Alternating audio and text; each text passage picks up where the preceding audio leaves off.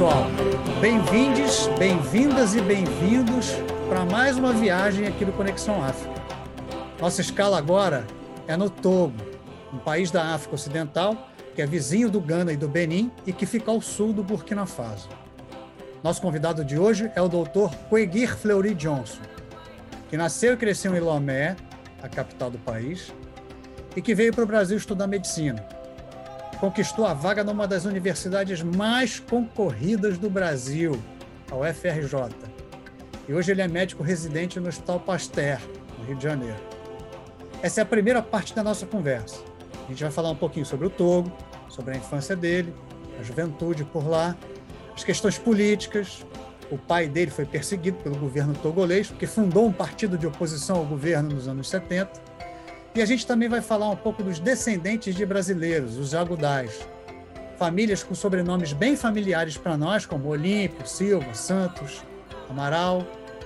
São netos e bisnetos de escravizados que compraram ou ganharam a liberdade aqui no Brasil e migraram para a África Ocidental a partir da década de 1830. Olá, doutor Fleury. Muito obrigado por você é, ter aceito o convite para conversar. Como é que você está? Tudo bem? Tudo bem, eu que agradeço o convite. Uma honra estar aqui para a gente conversar, trocar, né, sobre o Togo, né? Bom, vamos lá, vamos começar pelo começo. Você nasceu em Lomé em 92, né? Na capital. Isso.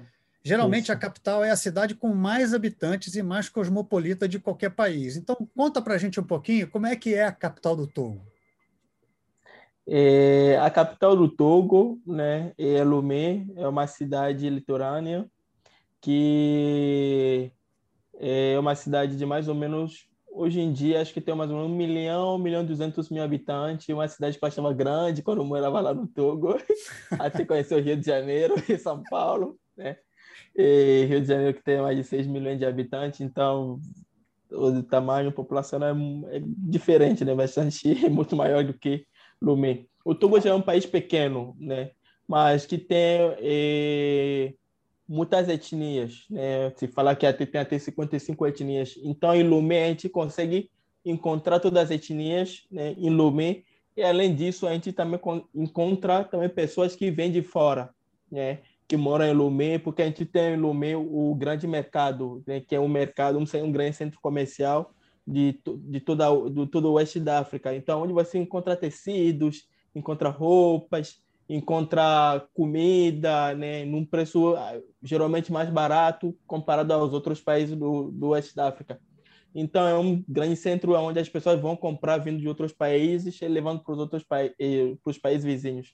Mas também tem muita gente, né? Tipo, niger nigerianos, pessoas do Níger, também Benin, Gana, porque na Faso, Costa do Marfim também que você encontra bastante em Lume.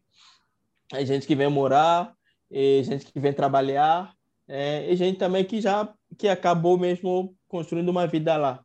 Em Lume também a gente encontra também é, é, libaneses, né, que saíram da, que fugiram da guerra do Líbano, também que moram lá, né, é, se estima numa acho que um pouco mais de 7 mil a 10 mil pessoas, é, libaneses em Lumem, também que trabalham muitas vezes também com comércio, né? tem lojas que vendem eletrodomésticos. Né? E Lumé é uma cidade que gosta assim de quando ser final de semana é uma cidade bastante animada, onde tem festas, onde tem boates que funcionam os jovens gostam muito assim de sair no final de semana né? De sexta a domingo, o pessoal se programa para estar na rua, sair para beber, né? Que é uma cultura assim bastante é, comum em Lumé, né? E também a gente encontra em Lumé, né? E tem locais que a gente encontra também que traz muito assim, muito da, da ancestralidade, né? Do, e, do, do, do, Togo. A gente vê que o tem um bairro que se chama o bairro de Bé, que a gente tem uma floresta, eles têm uma, tem uma floresta sagrada dentro daquela, daquele bairro também. Eles falam que eles vêm do, do Egito, né? Então, acreditam que trazem toda essa ancestralidade do Egito. eles no Togo, acho que é uma das etnias que bastante que, que entende e que, que mexe muito com bem com o, o voodoo. Né? Então eles trazem toda essa ancestralidade através né, do eh, das forças da natureza. Né? A gente tem também o mercado, o mercado dos feitiços também que que se encontra também em Lomé, onde a gente vê essa essa essa riqueza, né, que a gente encontra encontra na, na na cultura togolesa e também africana. A gente vai falar, a gente vai falar sobre as religiões, sobre as etnias, é, já já. Espera aí, eu queria que você falasse um pouquinho também, porque eu acho que é importante, né, a gente entender aqui que Lomé é uma cidade como qualquer outra capital. É cosmopolita, tem muita gente, atrai pessoas de países vizinhos e de outros Sim. países, né? Apesar de o Togo é, a população do Togo ser mais ou menos, a população do Togo inteira ser mais ou menos a população do estado do Rio de Janeiro. Sim. Né? É, Sim. Porque o país é um país pequeno. Sim. É um país um pouquinho maior do que o estado do, é, do estado do Rio de Janeiro e o estado do Espírito Isso. Santo juntos, né? É, mas conta um pouquinho de como é que foi sua infância, né? Em que escola você estudou e como é que foi a sua infância é, vivendo em Lomé? É, na minha infância, lembro que eu morei até uns três anos para quatro anos, eu morava em Casablanca, Casablanca, que fazia né, referência a Casablanca no Marrocos. Do, do Marrocos, né? né? Cidade isso. famosa do Marrocos. Por causa do filme famoso. Casablanca também, né? Isso, isso. Aí eu morei até uns três, quatro anos em Casablanca, que ali eu lembro que minha mãe falava que eu chorava porque eu queria ir para a escola. Né? Aí, aos dois anos, eu comecei. Porque você tem irmão, você tem irmãos mais velhos e eles já iam para a escola, ou você via outras crianças indo para a escola? Eu via outras crianças, também? né? Eu, via, eu ficava na varanda vendo outras crianças passando, indo para a escola. Aí eu lembro que ainda me, me vem muito essa imagem na cabeça, que eu tinha um, eh, um ônibus né, que trazia eh, crianças voltando da escola, também eh, no bairro, Aí então isso me, nossa, também que tem que ir para a escola, queria pegar esse ônibus para a escola, queria colocar aquela roupa ir para a escola. Aí eu chorava muito querendo ir. Aí e, meu, meu, meu pai foi falar com a diretora, a diretora falou: pô, ele está muito novo ainda para ingressar à escola, mas como ele está chorando muito, fazer o quê? fazer o quê? Vamos levar ele até, isso até fez que na minha sala eu sempre fui o mais novo, né? Em toda a minha formação escolar, eu sempre fui o mais novo, porque eu comecei um pouco um ano mais cedo que todo mundo. Aí, daí eh, eu tenho uns primos também que moravam perto, aí a gente sempre brincava, né? Quando eu fui para Lomé no ano ano passado, eu encontrei meu primo, meus primos com quem a gente brincava. Você foi, foi para Lomé com. Você nasceu em 92, você deve ter ido para Lomé em 95, 96? Não entendi. Você nasceu em 92, né? Uhum, Aí sim. você foi para Lomé com Não, quatro morei... anos? Não, eu sempre morei em Lomé. Né? Ah, você... o bairro. O, o bairro, o é que é Casablanca. Ah, entendi isso, agora. É entendi, entendi, isso. entendi. O bairro que é Casablanca. E aí eu saí de Casablanca, eu fui para Nuncafu aos quatro anos, né? E, e sempre morei em Lomé, né? Eu conheci outros países do oeste da África também, mas sempre morei em Lomé. Na verdade, eu fiquei um tempo, uns três meses em Guiné, mas foi muito rápido, assim, muito rápido. Mas foi lá quase, quase tendo, quando tinha 18 anos, que eu fui para Guiné. Né? Mas vamos falar que aí você começou então a estudar muito cedo, né? E isso. Isso, muito cedo. Aí. Eh eu sempre fui um aluno assim muito competitivo, muito dedicado e que e chama acho que muita atenção pela idade assim, ué, mas muito novo porque ele começou tão cedo, né? E Valeu a pena chorar então, né?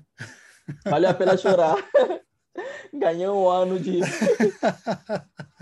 um ano que pode mudar muita coisa, né? Exatamente, né?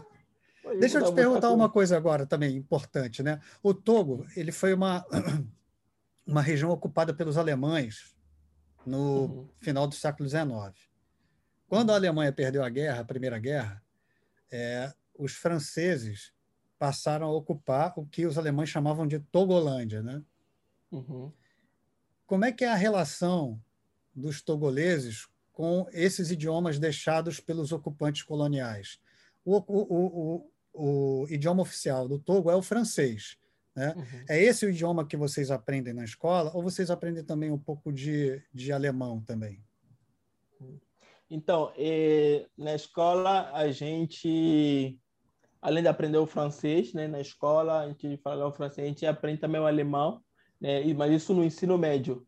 É, quem, quem segue a área científica, como eu fiz, quem quer fazer engenharia, medicina, biologia, acaba seguindo a área científica. Uhum. Então, no primeiro ano do ensino médio, faz um ano de alemão, né? Lá que eu aprendi algumas coisas de alemão, que eu até gostava na época, mas hoje esqueci bastante. Agora, quem faz eh, o ensino médio literário, né? Área de humanas, eh, tem que fazer três anos de alemão, ou três anos de espanhol, ou três anos de russo. Mas geralmente acaba sendo mais alemão, porque pela relação, acho que devido a aos vestir essa relação com a colonização acaba deixando fazendo que as pessoas acabaram aprendendo mais alemão, tendo mais cooperação entre o Togo e a Alemanha, e mais bolsas para as pessoas irem estudar na Alemanha. Então isso faz que tenha mais professores de alemão, né, no, comparado aos professores, por exemplo, de espanhol. Português muito raro, né, que você encontre alguma escola que dê aula de português. E de russo, a relação com a Rússia foi eh, no final dos anos 90, por Eu aí. ia te perguntar isso, né? Russo? Por que russo, né? É, é porque no, eh, na época da União Soviética, né, muita gente foi estudar eh, na, na Rússia, na União Soviética, né, por uhum. ganharem bolsas né, de estudo para ir estudar lá. Então, eles acabaram se casar, casando com mulheres eh, russas né, da União Soviética e voltaram para o Togo com as, com as mulheres. Então, essas mulheres que acabam dando essas aulas né, de russo. Então, é por isso que tem, tem uma comunidade de eh, mulheres russas e de descendentes né, de filhos de, eh, de, de, togoleses com, com, com, com russas no Togo. Né? É, é sempre bom lembrar também que é, quando o presidente é, Nassimbe Adema, sobre o qual a gente vai falar ainda nessa conversa, ele flertava muito com o bloco soviético, né? Ele gostava de ficar em cima do uhum. muro, né? Mas ele flertava é. muito com o bloco soviético. Então tinha uma aproximação natural, mandava togoleses estudarem lá é, em Moscou e tal. Então tem sim. essa aproximação também que é uma aproximação histórica, né? Sim, sim, sim, sim, sim. Mas e as, e, e as línguas locais? Vocês então, aprendem na alguma... escola? É... Então, tem algumas línguas locais que a gente aprende na escola também, né? O Minauevi também a gente aprende na escola. Tem o Cabié também, que se fala no norte, também que é aprendido. Cabié não é o, um, dos mais falados, é o Cotocoli, né? Que tem um grupo populacional maior. Mas uhum. acaba, o Cabié acaba sendo é, aprendido também na escola. É, são as duas línguas que a gente é, aprende na escola. E tem é, documentos, tem livros, bíblias, que a gente aprende o alfabeto, né? Aí você escolhe entre o Cabié ou o Mina UEV para poder para aprender na escola. Porque são as etnias predominantes no Togo, né? são, isso, tem mais de 50, mas é, os Minais ou Minas, né? E a língua, tronco linguístico EV-FON, ou EV-FONGB, uhum. né?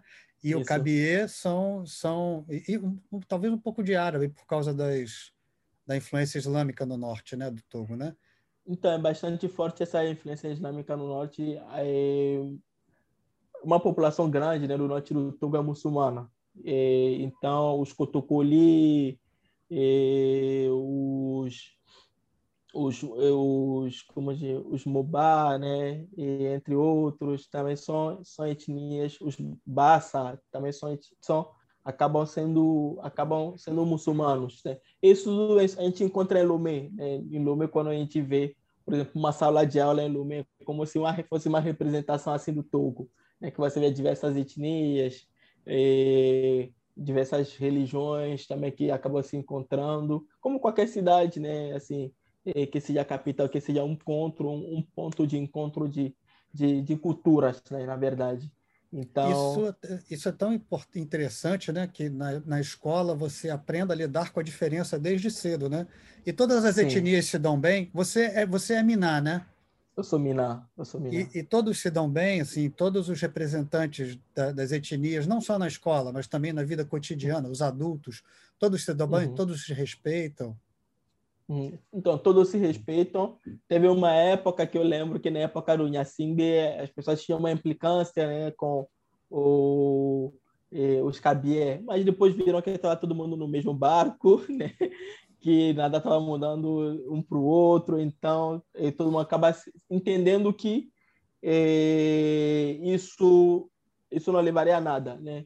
Então no Togo você não encontra, por exemplo, uma guerra é, amada entre, entre as etnias, né?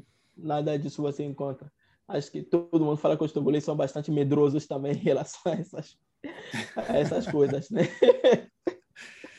É porque você é. pode, sei lá, você pode ser mal visto por uma das religiões, né? Ou, se uhum. você entrar em conflito e tal. Mas, é, bom, falando em religião também, todo mundo Sim. se dá bem em termos religiosos, todo né? Mundo todo se mundo se respeita, todo né? Todo mundo se respeita. Eu lembro que quando eu era criança, e, né, na época do meio do Ramadã, a gente ia para as mesquitas, né? Quando terminava o jejum dos muçulmanos, a gente ia para beber o coco, que é um... É como se fosse um mingau, né? e com a carajé que a gente comia lá.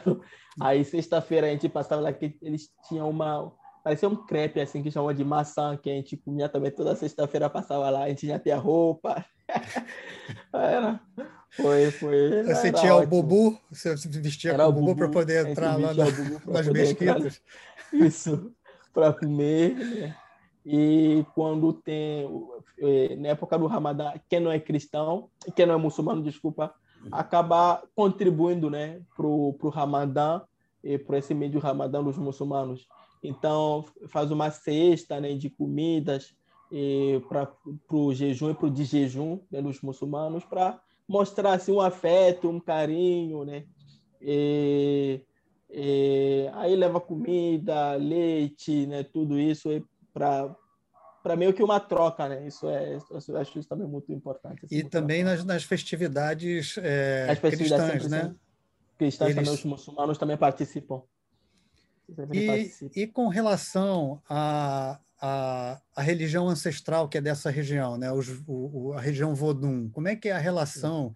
Né? É, do, dos vodunces ou, ou, das pessoas que seguem o vodun com essas outras religiões, todo mundo se dá bem também. Sua família é, é, era cristã, era vodun lá no, no, no, Togo? Então, minha avó era vodun, sim, né? E depois ela entrou na igreja, mas no Togo eu diria que o vodun é uma filosofia de vida, né? É uma cultura, então não tem como a pessoa fugir disso, né? Mesmo a pessoa sendo muçulmana, cristã, sempre vai, né? E sempre tem esse sempre tem esse pensamento baseado na cultura. Então você vê que as pessoas vão para a igreja, a pessoa vai para para mesquita, mas quando tem alguma cerimônia, né, alguma festividade, por exemplo, dos Mina, que é a pedra sagrada, é pepe, ou o yaqueque, que é o cuscuz, e que a gente come lá pro lá para setembro, outubro, você sempre vê que a pessoa sempre vai, né? Porque isso eles também são feitos são feitos cerimônias, são feitos cerimônias, né? São feitas cerimônias durante essas essas festividades. Agradecer todos os deuses, todos os ancestrais, né? Do voodoo, da natureza. E a pessoa participa porque são coisas que fazem parte do, da nossa cultura que não tem como tirar. Meus pais também já foram do voodoo, hoje eles são metodistas, mas sempre participam, acreditam no, no voodoo. Acho que até mesmo nas igrejas o jeito que é feito, né, que é, o jeito que é colocado a, a religião, por exemplo, é, o cristianismo é, tem bastante sincretismo também né, nisso. Que você vê que as pessoas sempre misturam um pouco com o voodoo, sempre tem alguma coisa assim, né, que você vê as pessoas dar é, uma erva para você poder rezar, algumas coisas assim, né, algumas plantas. Então, sempre tem uma mistura, não tem, não tem como não ter. Né? E o muçulmano também que sempre consulta com o marabu, então... o marabu é uma figura importante né, na África é, Ocidental como um todo, não só os marabus voduns, mas é, também da religião, do, da, né, os líderes espirituais. O, o né? vodu, não, isso, o, o, o Bokono também, que é o, o, pai de santo, né? o marabu é como se fosse um pai de santo mas muçulmano. Então, é, é uma mistura muito, muito doida, que não tem como se desligar, né? desvincular a ancestralidade das outras religiões que tem. Mas isso mostra também uma, um respeito à religião do outro, né? Uma coisa que algumas profecias religiosas aqui no Brasil precisam aprender, que é ter respeito pela religião do outro. A religião do outro é importante para o outro, ela não é a sua. Mas o fato Sim. de não ser a sua não significa que você tem que é, é, segregar ou endemonizar, que eu acho que é pior, endemonizar Isso. a crença do outro, né? E nesse, nesse caso, o Togo é uma é um exemplo de respeito, né? Lá as pessoas respeitam Sim. as religiões uns, uns dos outros, né? Uhum. Ainda mais o Vodun, né? Que foi uma religião que é, a branquitude europeia e dos Estados Unidos fez questão de ridicularizar, endemonizar, criar aquela aquela imagem de aquela... que o voodoo é do mal, né? Criava zumbis, é, aquela aquelas coisas todas, é. é que era uma religião é, é. baseada é. em você querer o mal para o outro, né? O mal para o outro, né? Isso é muito assim. É, a gente vê que isso é bastante assim falado né, em Dominicana, como, como todas as religiões de matriz africana também que a gente encontra aqui no Brasil, né? É, sempre são religiões que são vistas como a ah, porque a pessoa tá a pessoa vai, vai fazer isso porque está querendo matar o outro, está querendo mal para o outro, né? Não entende que são é uma religião como qualquer outra, onde seguem pensamentos, linhas né, de cuidado, de autocuidado, de cuidado do outro, né? E isso é importante que a gente sempre continue desmitificando isso, né? O que é importante, né? E tomando o, o, os togoleses como um exemplo, que eu acho que é, é um ótimo exemplo para nós, né? Deixa eu te perguntar uma outra coisa sobre sua família. A sua família, ela está é, dispersa um pouco, né? Uma parte mora no Ghana, outra parte mora no Benin, que são os dois vizinhos, né? Como é que era esse, como é que era o processo na sua infância, na sua juventude desses encontros familiares? Você ia para o Benin, ia para o Ghana, eles vinham do Ghana e do Benin para encontrar com você. Como é que era? Como é que é, inclusive até hoje, né? Atravessar as fronteiras desses países próximos? É complicado? É fácil? Os países criam alguma dificuldade? Como é que vocês faziam com, com esses encontros familiares? Então, o meu bisavô, ele, ele era comerciante, né? Ele vendia café. Ele tinha plantação de café, cacau, então ele vendia isso. Então, ele, na verdade, ele, ele nasceu em, no Benin, né? Mas, para falar da minha, minha família mesmo veio de Gana. Aí passaram para o Togo. Tem uma parte que ficou no Togo, uma parte que ficou também no Benin. Mas meu. A família internacional. A família internacional. Aí ele, ele nasceu no Benin, mas ele ia fazer comércio no Togo. Aí, de repente, ele resolveu ficar no Togo. Né? Resolveu ficar no Togo, provavelmente porque o, o, o comércio estava mais próspero no Togo. Ele teve meu, meu avô e os irmãos dele no Togo, mas sempre tendo essa, essa relação muito eh, uma relação assim muito, eh, muito próxima, muito comum com o Benin, né, e o Ghana. Né? Então, eh, aí você vê que tem uma parte da família que tem uns primos que moram, né, no Benin, né, uns irmãos que moram no Benin, uns irmãos que decidem morar no Togo, né? Todo mundo vai entendendo aonde que aonde que, que, que é melhor para ele se dar e, bem. E no mas... Ghana também, né? E no Ghana também, né? Aí, quando tem alguma festa, alguma festividade, que eu, como somos Minas, né? A gente tem o EPEP, a gente tem eh, a festa do, que é a festa da Pedra Sagrada, né? Que é uma pedra que determina como vai ser o ano da eh, o ano do, do povo Mina Egué, né? Que são etnias do Togo. Uhum. E também do da, da e também da festa do, do né, que é uma festa assim de agradecimento, né, de reunião, de união, de comunhão, que você tem que comer esse cuscuz até cair no chão para fazer essa ligação, né, para manter essa, essa, essa conexão com os ancestrais. Então, são festas que gente que sai do, de Ghana, do Togo, né, do Benin se encontram em Aneró, né? Aneró, é, que fica no Togo, que foi uma das primeiras capitais de, do, do, do Togo, e que, e, que faz essa, essa festa lá. Então, toda a família se reúne e depois tem uma casa familiar, família lá em Aneró, e tem outra casa familiar em, em Agué, né? Agué que fica no Benin, né? No Benin. na fronteira entre o Togo e o Benin. Então, e, as pessoas se reúnem lá e, e quando tem aquela festa do, do Iaqueque, é em Agué que a gente festeja essa festa. Então, é muito fácil fazer essa travessia, nem precisa mesmo, muitas vezes as pessoas nem usam uma identidade. Só passa lá, conversa, né? aqueles 500 reais, aquele 500 reais, 500 francos CFA, aí atravessa a fronteira e segue a vida. E, e também, a gente também visita também muito o Ghana, né? Que tem primos lá, família lá também, que mantém muito também essa conexão também com o Ghana, né? Que, que faz parte do, da origem, né? Elmina, que é a nossa cidade, né? Em Ghana.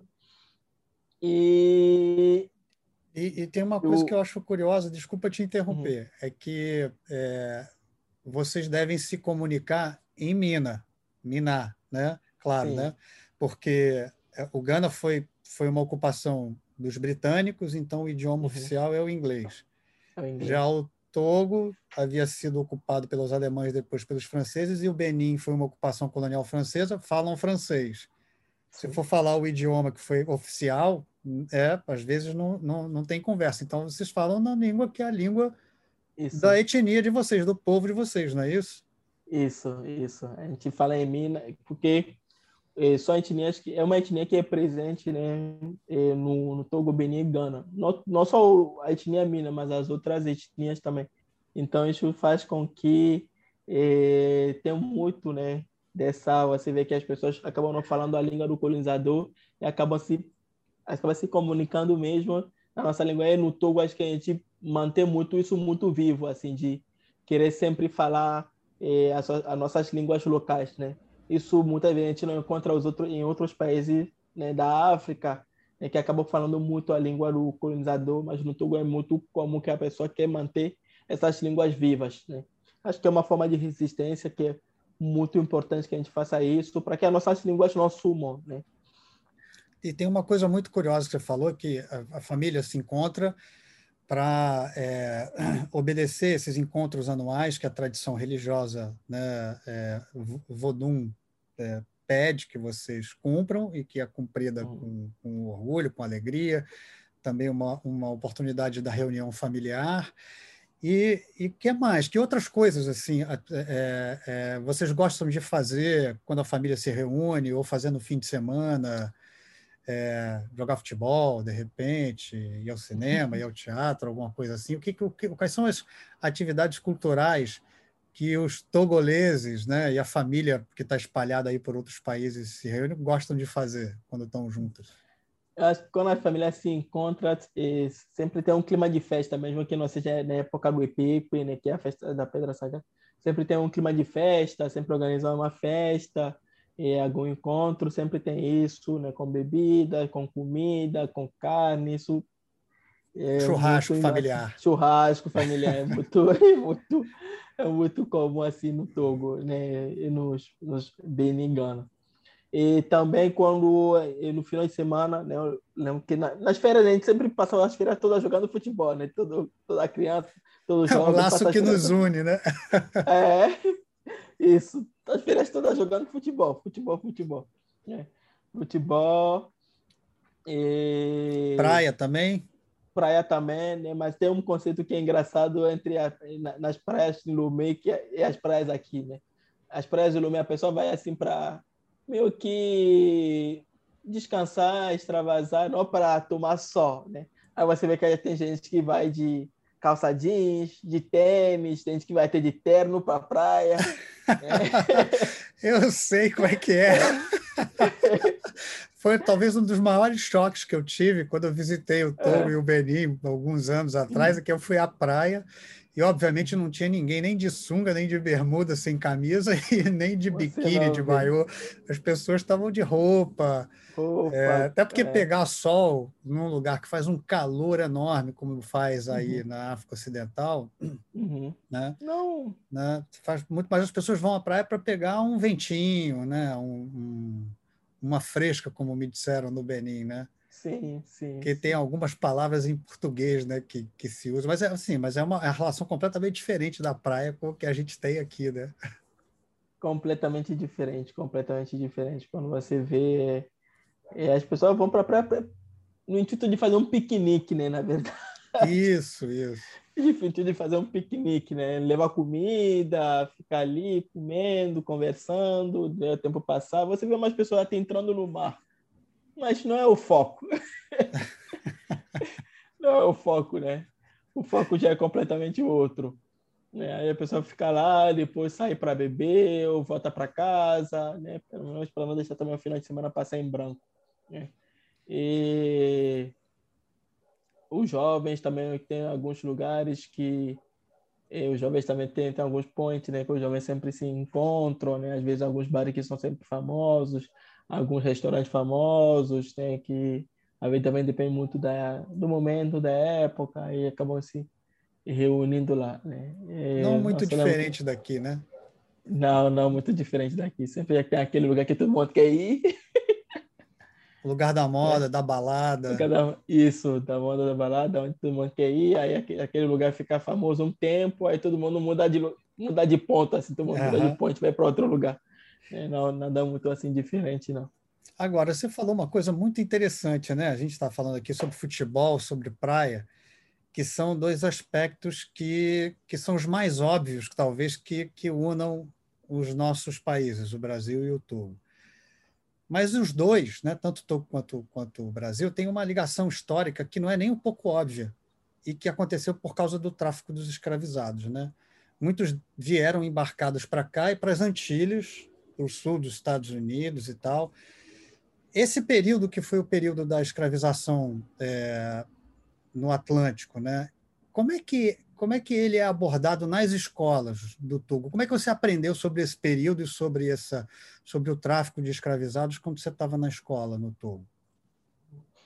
A gente começa a aprender né, no, sobre a escravidão né, desde o, é o terceiro ano na escola, né, que a gente já começa a abordar esse assunto, né, para para trazer como que esse período foi assim triste, né, para para nossa história, como que isso aconteceu, né, que chamam de aquele comércio triangular né, entre Europa, África e, e as Américas, né, como que isso isso é feito, como que isso isso era feito, como, quais são os as armadilhas né, que os europeus usavam para poder eh, gerar, fazer esse, esse comércio. Acho que numa forma assim também de conscientizar, né, para que essas coisas também não, não aconteçam mais. Né. Lembro que na escola a gente discute também muito a negritude, né? A escola a gente conversa, discute muito a negritude, todo esse processo de abolição da, da escravatura e também da, da, da colonização, acho que para trazer essa consciência, né? Para que a gente possa eh, no futuro sem ser adultos que possam pensar lutar contra isso, né? Contra todo esse processo da e todos esses processos que aconteceram. Eh, então, é, muitas vezes na escola a gente aborda isso de várias de, de, de acho que no, no, terceiro ano de ensino a gente a gente ainda eu tinha seis anos na época, né? Então a gente já falava disso depois a gente volta, né, alguns anos depois a gente volta ainda sobre nesse assunto. Isso fez parte de toda a nossa formação. Né? E eu acredito que isso tenha contribuído bastante assim sobre o, meus pensamentos hoje, né? Minha visão do mundo hoje, né? E também a gente falar sobre alguns lugares, né? Algum, alguns pontos que foram eh, pontos aonde os, africa os africanos foram eh, escravizados foram trazidos, foram guardados antes de ser trazido aqui para as Américas. É, quando a gente vê, por exemplo, no Togo, a gente tem um poço que é o poço do último banho, que esse poço é esse banho é dado para que a pessoa possa esquecer, né? de toda a sua ancestralidade, de toda a sua africanidade. Então, são coisas que a gente traz bastante. E no Togo, a gente tem Casa dos Escravizados também, onde as pessoas eram guardadas né, numa condição assim muito, muito, muito, muito desumana. No Benin também, a gente fala do Benin também da, da, da porta do, da não volta, né? Do não retorno. Agora, isso, a do não retorno. esquecimento isso, também, né? esquecimento também. Né? Que a que dar voltas para poder esquecer da África. Então, são coisas que, eh, que, que hoje em dia eu, eu, eu, eu, vejo que ainda continua nessa essa política, essa política de apagamento, né? essa política de esquecimento para que as pessoas negras esquecem das suas raízes e acabam se adaptando ao mundo europeu. Eu acho muito curioso isso, porque é, é, completamente diferente da nossa educação aqui. Né? A nossa educação ela não tem. Né? A partir da Lei 10.639, a gente começou a prestar um pouco mais atenção, que era importante para nós. Né? Isso foi uma, uma conquista do movimento negro é, brasileiro, que é incluir o, o estudo da história da África e da negritude brasileira nas escolas que era algo que a gente não discutia. Continua não discutindo em muitas das escolas, porque muitas delas, apesar da lei ter completado 10 anos, é, é, a gente não. mais de 10 anos, né? Vai completar 20, né? A gente, a gente é, não tem instrumentos suficientes em muitas das escolas para é, fazer cumprir essa lei, né? Que é do ensino, ensino crítico, obviamente, né? Sim da escravidão e do, da história do continente africano. Sim. E eu acho que é a gente tem muito a aprender com o que vocês fazem no Togo, inclusive porque vocês aprendem o, a, a, o movimento né, de negritude, né, a, pensamento da negritude que foi fundado pelo Aimé Césaire aqui, né, que é de Sim. valorização da cultura da pessoa negra, pessoa negra. Né, da, da, ascendência e da, e da descendência das pessoas negras, né, que, que a gente deveria estudar aqui junto com o movimento hum. panafricanista que surgiu Isso. nos Estados Unidos. A gente lê muito, né? muito. Isso a gente lê muito, muito né, na escola, o MCZ, o, o Segó, né? E Foi o primeiro presidente Damar, do Senegal, Leopoldo Senghor. Do Senegal, isso, Leopoldo Senghor, né? E a gente lê também o Camaralai, o David Diop, né? Que também uhum. trazem tudo, tudo essa africanidade, né? Todo esse movimento, assim, da negritude, né? Fanon então, é, também. Fanon né? também. Né? Eu lembro que são são momentos assim que geram muita revolta assim, na sala, né, pelos textos. Mas na época a gente entende assim como a revolta, mas tipo acho que depois isso acaba gerando muitos pensamentos críticos, né, que são bastante importantes para um adulto, né, um adulto ainda negro, né, para poder trazer essas discussões hoje em dia, para que a gente possa entender eh, aonde estamos, para onde estamos indo, e o que a gente precisa fazer. Né? Para tentar que mudar o rumo da, né, da, da, história. Isso é um bom, isso é um bom exemplo, né, que a gente deveria tomar para nós aqui também, né? É, eu queria falar também de uma outra ligação, né? A gente falou da ligação é, por causa dessa, né, da, da, da escravização, né, dos povos do, da África Ocidental e vindas para cá, mas a gente também tem uma outra ligação, essa que não é nem um pouco óbvia, que muita gente não conhece aqui no Brasil, que é a ligação dos retornados, né? as ligações entre os nossos países por causa dos retornados. E os retornados são os ex-escravizados, aqueles que ou conquistaram ou compraram a sua liberdade e decidiram voltar para o continente africano. Então, grupos de brasileiros, descendentes né, daqueles escravizados que vieram no continente africano, fizeram a viagem de retorno. E aí se estabeleceram no Benin, no Ghana, na Nigéria e lá no Togo. Né? E o primeiro presidente do Togo, algo que eu acho que quase ninguém sabe aqui no Brasil, o Silvanos Olímpio, era neto de um brasileiro retornado, agudás, como eles são conhecidos no Togo e no Benin. Eles ainda existem, né? essas famílias ainda existem, ainda são importantes no Togo? Sim, sim, sim, sim, sim. Essa família ainda existe, esse sobrenome, sobrenome eh, muito encontrados aqui no Brasil, né? Silva, da Silveira, de Almeida, é, Olímpio, de Medeiros, né? são sobrenomes de que Souza, são... né? De Souza, de Souza tem muito, é, um dos mais comuns é Silva e Souza, né? Como aqui no Brasil. Santos bastante... também. Santos também, né? São bastante encontrados no, no Togo, né? E porque após, né? É, após a, escra é, a escravidão, né? O, e durante também a escravidão, os, os brasileiros que conseguiram conseguir os, os brasileiros que foram, né, sequestrados para África, pro, pro, vindo aqui para o eh, Brasil, né, para a América, que conseguiram retornar.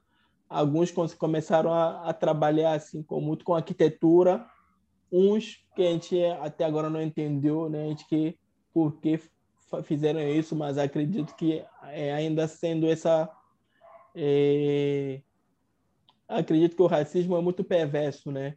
Então, o racismo faz com que, mesmo quando a pessoa ainda estava nessa condição, sai, quando volta lá para o continente, às vezes ainda quer manter aquela, aquela, aquela, aquela força né, de dominador. Então, tem uns que retornaram também, que eh, ainda estão escravizando, né? E fazendo esse comércio da, da escravidão com os, os africanos que estavam no. No continente. É, o caso do avô do, do Silvanus Olímpio, né? Isso. Que, é, se não me engano, era Francisco Olímpio da Silva. Ele, quando voltou, uhum. ele voltou uhum. para fazer também, ser um dos responsáveis Isso. pelo tráfico escravo. Aí, depois que ele conseguiu bastante dinheiro, ele parou. Né? Se tornou Isso. um empresário de sucesso, mas no início, quando ele se estabeleceu no, no Togo, uhum. ele é, foi traficante de escravos também, né? Sim, sim. Mas ele aproveitou sim. a fortuna dele né, uhum. que ele fez, depois ele largou o tráfico escravo e passou a ser um grande empresário, ele aproveitou a fortuna e ele investiu na educação dos filhos e dos netos. Né? O Silvanus Olímpio, é. por exemplo, se eu não me engano, foi o primeiro é, cidadão do continente africano a se formar na London School of Economics. Isso. Ficou, ele era ele colega do Haile Selassie, que é. foi o imperador da Etiópia, e do John Kennedy, que viria a ser é. presidente dos Estados presidente. Unidos. Né? Pois é. Pois é. Ele estudou lá, né? Ele foi um dos primeiros para você ver o, né? Por onde também acho que surgiu, né? Essa, essa, acho que essa, essa vontade dele também de mudar as coisas, né? Do Silvanus, né? De mudar as coisas no continente, é... de ter essa ligação. Eu lembro que quando também o, o Kennedy é, era presidente, ele ele fazia algumas visitas, né? Para o Kennedy, então e uma ligação alguma, importante, né? Uma ligação importante, né, em relação a isso. Tem algumas tem, tem algumas algumas algumas outras famílias também que faziam esse comércio de café, cacau, né, desses produtos, né, desses, desses produtos da, da agricultura, acabaram se enriquecendo. Então isso faz com que hoje essas famílias tenham uma notoriedade, são famílias importantes né, do ponto de vista socioeconômicos. Né? E influentes é, politicamente também? Influentes politicamente. É, influentes politicamente também. Né?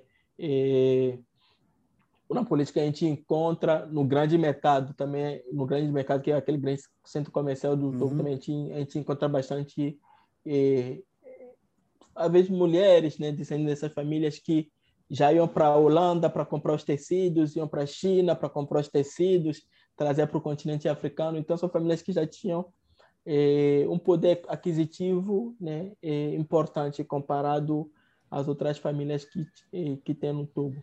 Né? E a gente também. Uhum. Você ia falar agora?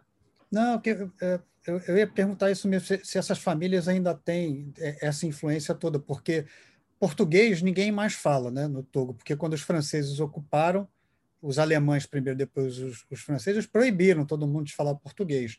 Mas ainda uhum. existe assim, um resquício de, de algumas palavras em português ainda no vocabulário das pessoas? Sim, sim, sim, sim. E tem algumas palavras que ainda continuaram né, no vocabulário, tipo no Togo, garfo, né, a mesma coisa que garfo aqui. garfo. E...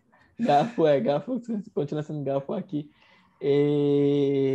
vela, né? E lá gente chama de ah, vela aqui lá é vele. Né? Vele. Também, vele, é. Tipo, e prego, lá é plego, plengo, né? Então tem algumas palavras que ainda continuam, né? Que você consegue perceber que é o português que está, é, que ficou, né? No, no Mina que a gente usa no nosso dia a dia, por exemplo. Interessante e, isso, né? Que, que curioso, né? Que é, ainda existe o vestígio do português, que era a vestígio. língua mais falada na, na, região onde tem Gana, Togo, Benin, um Togo, pedacinho isso. da Nigéria, né? porque uhum. era a língua comercial, né? Para fazer comércio Isso. com os estrangeiros tinha que falar português, né? Português. Agora, um outro, um outro aspecto curioso assim, quando você nasceu, uhum. o presidente do seu país já era desde muito tempo, desde 1967, né? O, o, Eyadema, né? Uhum. Na Simbe. Ele assumiu em 67 e foi, foi se perpetuando no poder até 2005, que foi quando ele morreu, né? O que, que a sua família falava sobre o presidente? Sua família sempre discutiu muito política? Você sempre ouviu seus pais, seus tios, seus primos falando sobre política em casa? Sim, sim. A minha família sempre foi contra né, o Iadema, porque além de serem de ser a favor assim do, do Olímpio, né, de ser pro Olímpio na época do, do Olímpio, e são famílias que, quando o Iadema chegou, a família dos retornados, tipo as famílias Johnson, Lawson, também são famílias que o, o Iadema não gostava muito, assim. porque ele, ele falava que ele, né? Ele perseguiu. Famílias, né? Isso, perseguiu essa família, falava que são colonizadores, né? Então, Iadema sempre trazia isso, acho que nesse intuito de tentar eh, gerar uma, uma divisão, uma segregação e também por tudo que ele, tudo que ele tinha de raiva contra o Olímpio, né?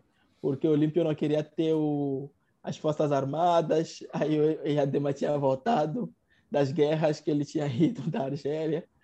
Então ele ele ele precisava ter um emprego, né? Aí por isso que acabaram matando o Olímpio, né? Então uma uma das razões, né, vamos dizer assim. Então em casa aí sempre é importante a gente falar isso, né? Que o Silvanus Olímpio queria, ele não queria ter um exército, ele queria ter uma isso. polícia forte, né? Porque ele não isso. tinha medo dos vizinhos. Ele queria transformar o Togo, na verdade, que é numa Suíça, no continente africano, isso. né? Uhum. E ele bateu de frente com o Eyadema e o Eyadema deu um golpe de estado e matou o Silvanus Olímpio. Foi ele, inclusive, ele pessoalmente que atirou uhum no Silvanus Olímpio e assassinou o, o, o Olímpio. E ele, inclusive, se vangloriava disso quando estava na, na, na, presidência, né?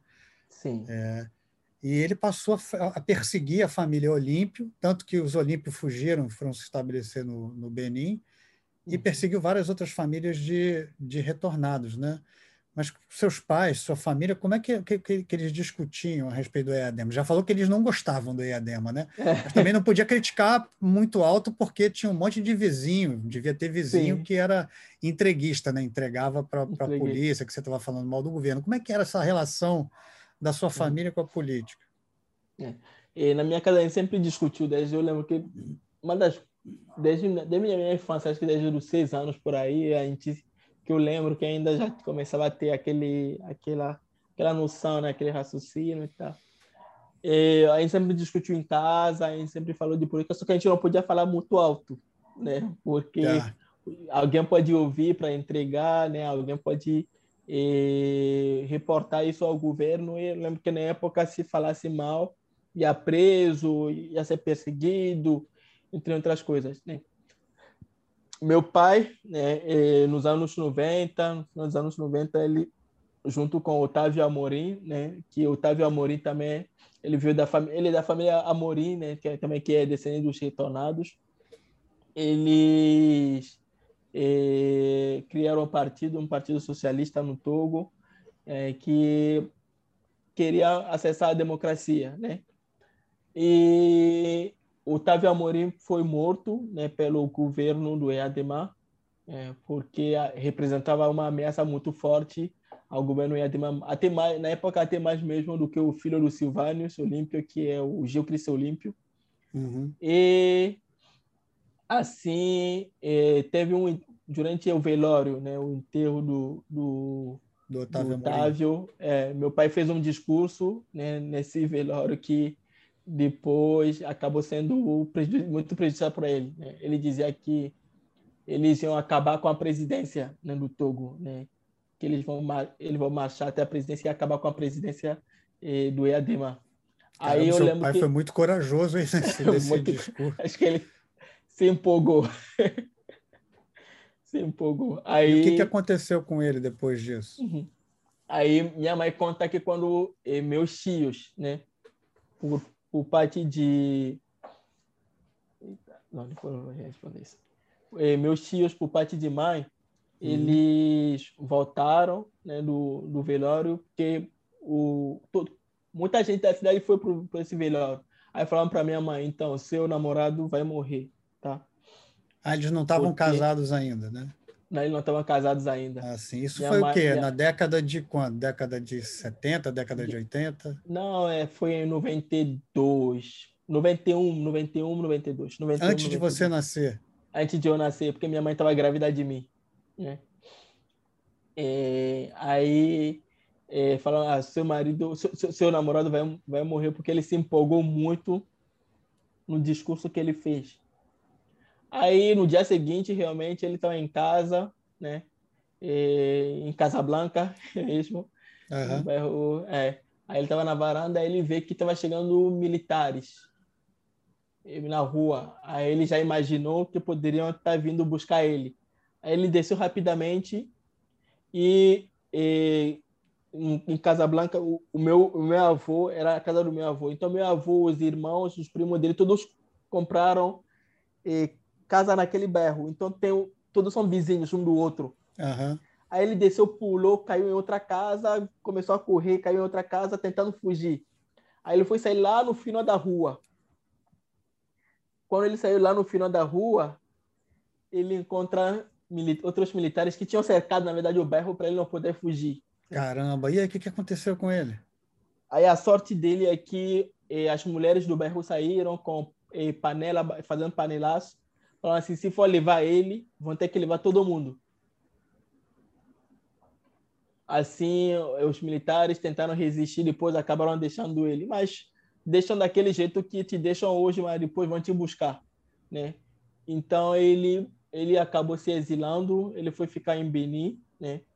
E ficou mais de um ano em Benin. Eu lembro quando eu nasci, minha mãe falava que a gente ia lá no Benin, passou um tempo a gente ia lá no Benin visitar ele até ele voltar. Aí quando ele voltou, ele falou que ele não é mais se meter ativamente assim na política, né? apesar de que depois ele ainda continua indo, continua indo é para reuniões partidárias, mas ele ficou um bom tempo, né, assim, para tentar ser esquecido mesmo. É, porque é. era muito perigoso, né? Assim, era muito inclusive perigoso. ele voltando, porque o Eadema era um ditador mesmo, vamos dizer com é. todas as letras, e controlava é. o exército, e colocava o exército em tudo que era lugar do governo, né? É, ele era o chefe do exército. Né? Sim, e, e, e ele ficou no poder até 2005, que foi quando ele morreu, 2005, né? 38 anos. Ficou de poder. 67 a 2005. Você lembra, assim, você tem lembranças é, do sentimento da sua família, as discussões de quando ele morreu? O que, que aconteceu? As pessoas celebraram nas ruas? Que que ainda aconteceu? lembro muito desse dia. Né? Às vezes eu acho que eu tenho uma. É, eu digo que às vezes eu, eu tenho uns pressentimentos, eu sou mais voz, alguma coisa que me fala e às vezes acontece. Isso acontece muito até hoje mesmo. Às vezes na relação mesmo no hospital com os pacientes, em relação com eh, com as pessoas, né? Alguém fala, não faz isso, não faz isso, não sei. Aí aquele dia eu lembro que eu estava indo cortar cabelo.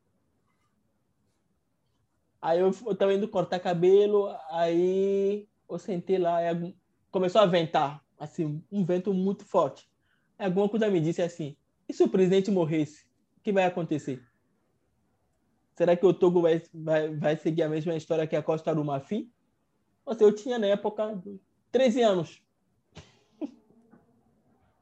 Aí, aí eu cheguei em casa, aí aquela tarde era muito vento mesmo, muito vento, muito vento.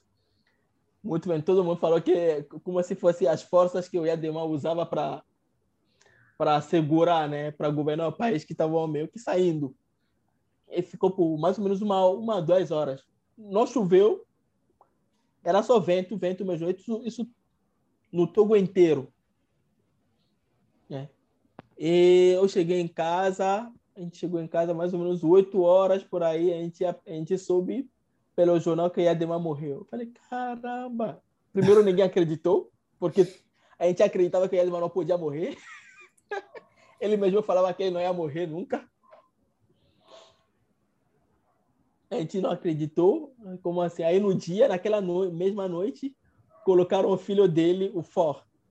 O Fanhasimba, que hoje ainda é presidente. Sim, ele, ele ficou no poder interinamente para poder participar das eleições, não é isso? Para poder participar das eleições. Ele ficou um tempo no poder. E aí a União, União Africana se e, revoltou, né? falou que não, ele tem que sair e tal. Aí ele fingiu que saiu. o presidente mesmo da Assembleia que, que, que tinha que assumir que era o Nachaba. O Nachaba estava uhum. na França quando aconteceu a morte do Yadima. O Nachaba estava voltando, aí fecharam as fronteiras. Era pelo menos para ter deixado o Nachaba entrar para ele assumir. Eles acharam que o Nachaba também era uma ameaça na época que o Nachaba podia trair, não podia não entregar o poder. Aí não deixaram o Nachaba entrar. Colocaram o vice né, do presidente da o vice-presidente da Assembleia para assumir o, a presidência interina. Assumiu por uns três meses, fez as eleições. O FO, o FO tipo, mais uma vez fraudou e ganhou né, as eleições. É, vamos falar, dele, e... vamos falar dele, vamos falar dele, porque ele parece estar indo pelo mesmo caminho do pai, né? Mas antes eu queria que é. você explicasse uma referência que você usou aí. Você falou que nesse dia que você tinha ido cortar o cabelo, que soprou o vento, você pensou, pô, será que se o presidente vai, o presidente vai morrer? E se morrer, o que, que pode acontecer aqui? O que aconteceu na Costa do Marfim? Você está falando da Costa do Marfim, por quê? Por causa, por causa da saída do gay, lá do Robert Gay ou por, ou por causa daquela história lá do, do Bagbo? Mas, é, mas ele morreu em 2005, ele né? Morreu, o Bagbo é, saiu em 2010. Morreu. Foi por causa da saída Isso. do Gay e a entrada do Bagbo Não. lá no país? É, então, tanto pela, desde a época do Ofui, né? Depois que o Ofui saiu, uhum. que começou é, uma, né, uma briga, uma, uma, uma, uma, uma briga no, no país. Então, o Gay, que também que, que depois morreu com aquela a, a, entrada dele e também a saída dele, né? Quando ele saiu depois é. a, morte dele também que ele entrou depois do é. Bedier, né? O Bedier, ele entrou, ficou um ano no, no poder, é, mas o estrago ficou... que ele fez também foi terrível, né? Pois é, poder. pois é, pois é. Aí você achou que talvez fosse ter uma briga pelo poder. Pelo é. poder, isso. Não sei porque, com 13 anos, eu estava pensando. Ah, entendi, entendi. Porque foi o que aconteceu lá na Costa do Marfim. É, na Costa do uma... Marfim, aí eu pensei.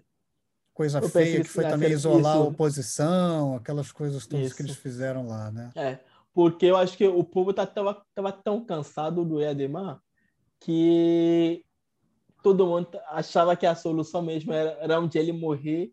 Eu sabia que quando ele partisse, todo mundo, alguém, todo, os, é, muita gente ia querer ocupar o poder, né? Porque foram muitos anos lutando, querendo esse poder. É, seu pai ficou esperançoso quando Iadema morreu? Nossa, você tinha que ver, tinha músicas que já estavam prontas para comemorar. tinha uma, uma amiga dos meus pais, é, que era cantora, que já tinha músicas prontas para comemorar quando a oposição ia, ia entrar. Né? Já gravou clipe, só que esse clipe nunca foi lançado porque o foi ganhou. Então, é porque, a população. Caramba, porque é, é como o ditado em francês, né? Toutes ces chances, toutes les mêmes choses, né? Porque o, é. o filho dele assumiu o poder e está indo pelo mesmo caminho, né? Ele assumiu pelo em 2005 e, e já se reelegeu três vezes, né? A última três vez que vezes. ele se reelegeu foi agora no ano passado, né? E o uhum. que que, que, que, é. que, que, que, que sua família comenta? Quer dizer, não sei se você pode dizer aqui o que, que a sua família comenta, mas pelo menos o que, qual é a sua opinião sobre o atual é. presidente, o Eiademinha, né? Eiademinha. acho que já entrou numa... Acho que os togolês já entraram numa num modo automático de cansaço, assim, em relação aos governos, né? E, que já passaram. Então, isso faz com que eh, as pessoas já não acreditam mais que um dia pode, possa mudar, né?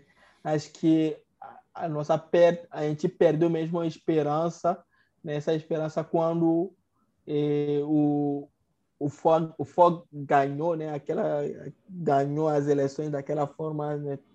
Eh, fraudadas. Uma fraude. Ele é, uma e as fraude... reeleições dele também, né? A base do Isso, é. medo, é. coagindo a população, medo, fraudando. Isso, a população, as... fraudando tudo.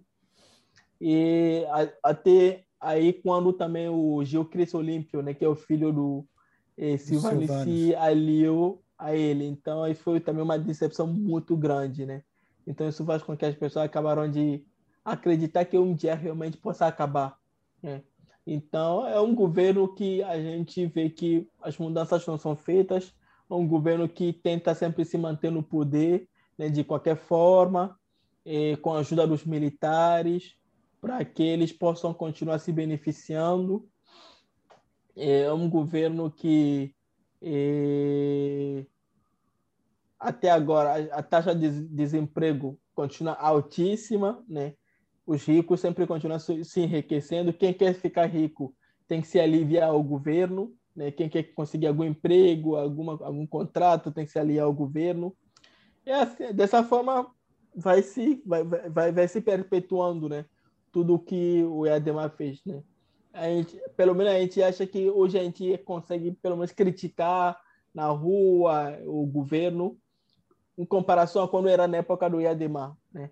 Mas é, um pouco de liberdade, o... quase como um cala-boca, né? Podem falar mal do governo, mas eu vou me perpetuando isso, aqui também. Né? Isso, né? vou me perpetuando aqui também. Isso nada vai mudar, né? Eu não vou sair mesmo. Né? Então, é, a, a, a, custa mesmo do medo, né? De, da, da população, assim, quando chegar as, as eleições, militarizam assim, a cidade, militares para cá, para lá é complicado. Né?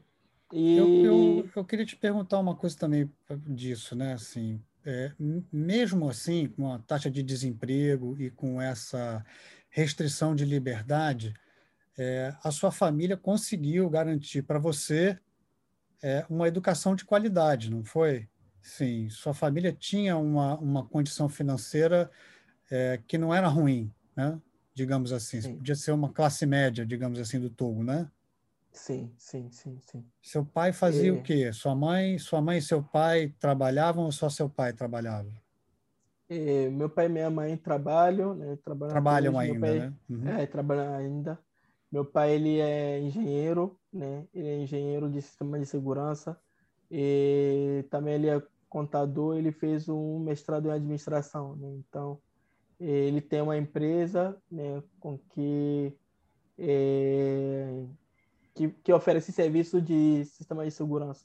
Uhum. Né? Então, a especialidade dele mesmo é incêndio, incêndio, câmera de segurança, né? essas coisas todas. E minha mãe é estilista, mas ela trabalha mais com comércio, ela tem uma loja, vende, é, ela vende roupa, vende é, como se fosse um hortifruti também, né? Uma lojinha que ela vende as coisas ali.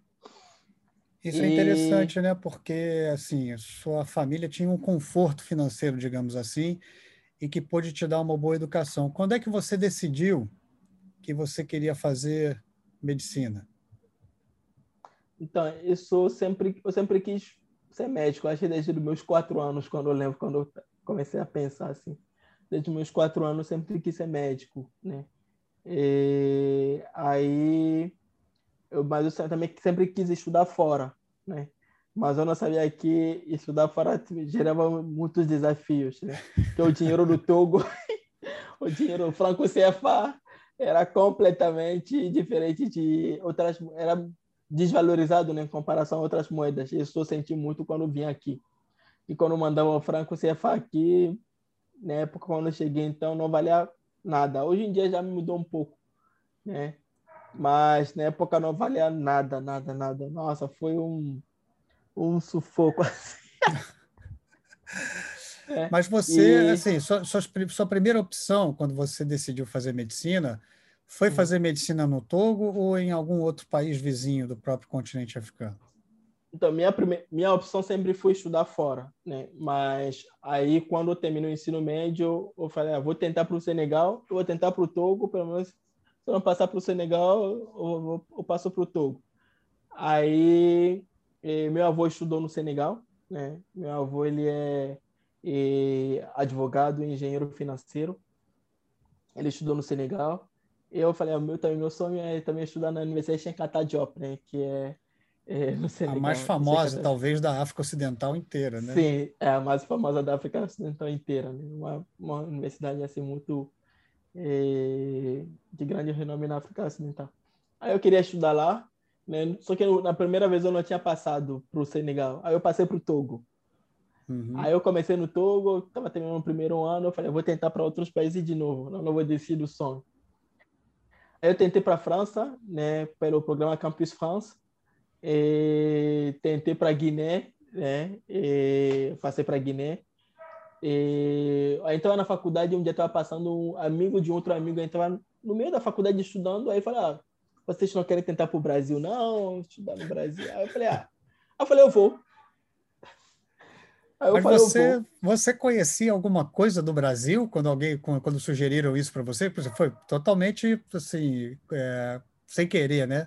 Alguém comentou com você. O que, que você sabia do Brasil até então? Então, eu lembro que quando eu tinha meus 10 anos, meu pai falava que o Brasil ia crescer muito era na época do Lula, meu pai era ele é muito fã do Lula, né?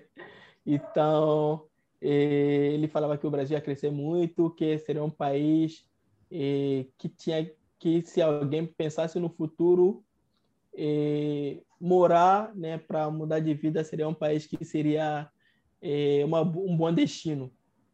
Mas eu lembro que é, aí eu falei isso na escola um dia, todo mundo riu de mim. Mas como assim? Vai, vai ficar vai fazer, fazer o que no Brasil? eu tinha 10 anos, a professora riu, a sala riu, aí eu passou, né? E, então meu pai sempre falava não, é um governo que vai, é um país que vai crescer muito, um país que tem muita potencialidade, um país rico e que vai e realmente, né, quando a gente na época do, do governo Lula aqui realmente cresceu muito e começou a, atrair, a, a chamar muita atenção do, de muita gente no continente africano, né? E, aí eu lembro que e quando ele falava assim, eu falei, eu vou. Eu tinha falado, eu vou. Aí no dia seguinte, realmente, eu fui para a embaixada do Brasil. Aí, aí eu chamei meus eu falei, pô, vamos, eu chamei meus amigos, vamos. Ele falou, não, a gente vai, não, a gente vai fazer o quê? Não, a gente não vai, a gente vai continuar aqui mesmo, tá? Aí eu fui lá, eu conversei com a cônsul, ela falou assim, não, traz mais amigos também que pensa para ver se eles também conseguem essa oportunidade para vir estudar aqui. Aí eu fui fazer um bonde na sala, é, no, com meus amigos lá da, do primeiro ano de medicina e outros amigos também que a gente fez ensino médio junto, a gente foi. E desses amigos todos, somos dois que vieram aqui, que vieram estudar aqui. É. Que interessante. Então agora deixa eu fazer uma coisa. Agora que a gente, agora que o Brasil entrou na sua história, uhum. a gente vai fazer uma coisa. A gente vai encerrar essa primeira parte da nossa conversa. E aí a gente vai deixar a sua vinda para o Brasil e o seu estabelecimento aqui para a segunda parte desse nosso bate-papo, tá? Ok? Então, tá beleza. Tá então, olha só, vocês que estão acompanhando a gente, vocês curtiram, vocês estão curtindo essa conversa com o Dr. Fleury Johnson, ajuda a gente, então, a produzir e editar outros programas faça uma doação para nós na página do Conexão África no Catarse. O link está aqui embaixo na descrição. E siga a gente nas redes sociais. O perfil do Dr. Fleury no Instagram, por exemplo, é arroba Dr. Fleury Johnson. Eu sou a L Santos 72 e o nosso programa é arroba Conexão Underline África. Como sempre, esse episódio foi editado nas carrapetas do nosso querido Victor Pontes, Mãos de Tesoura que é @victorpontes lá no Instagram. Então, não perca a parte 2 da conversa com o Dr. Fleury Johnson.